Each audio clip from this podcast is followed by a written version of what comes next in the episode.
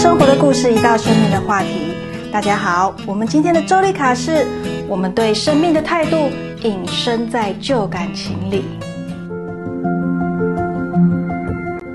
我们回想一下，自己周遭是否有一位这样的人呢？整天骑着脚踏车，后面还拖着一个大纸箱，到处收集保特瓶、废电器、废纸。可能到了半夜十二点了，他还叮叮咚咚的在敲着拆解物品，踩着保特瓶，有点吵人。他也把自己的屋子给塞满了。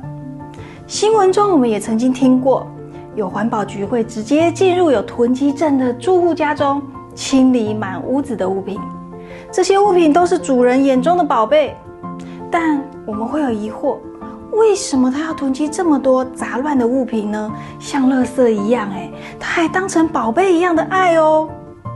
我们甚至会讨厌他、嫌弃他。朋友们，我们也来试着断舍离，检视一下我们自己的房间里有多少三年、五年，甚至十年以上都没有使用过的物品呢？物品的断舍离工作也不容易哦，因为我们会赋予这一个物品存在的意义。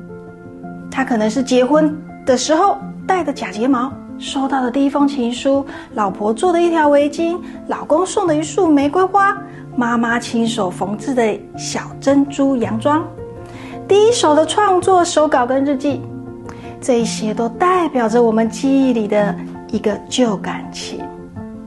大家可能玩过一个游戏，我们写下十个最爱的人，在游戏的过程中，每经过一个生活事件，就得选择一个，舍去一个人，直到最后剩下你自己。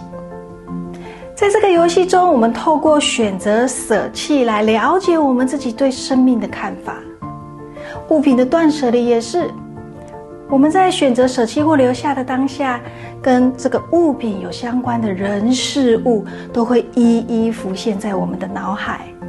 透过回忆，提醒着我们再一次的检视自己：我留恋什么？我为什么留恋？我执着什么？放不下什么？其实，分离、分别、离别，并不代表永远的消失哦。旧感情会留在生活中的每一个细节里，替我们保存每一个阶段我们对生命的态度跟情感。关于本期话题有任何反馈和疑问，都欢迎留言哦。我们下次见。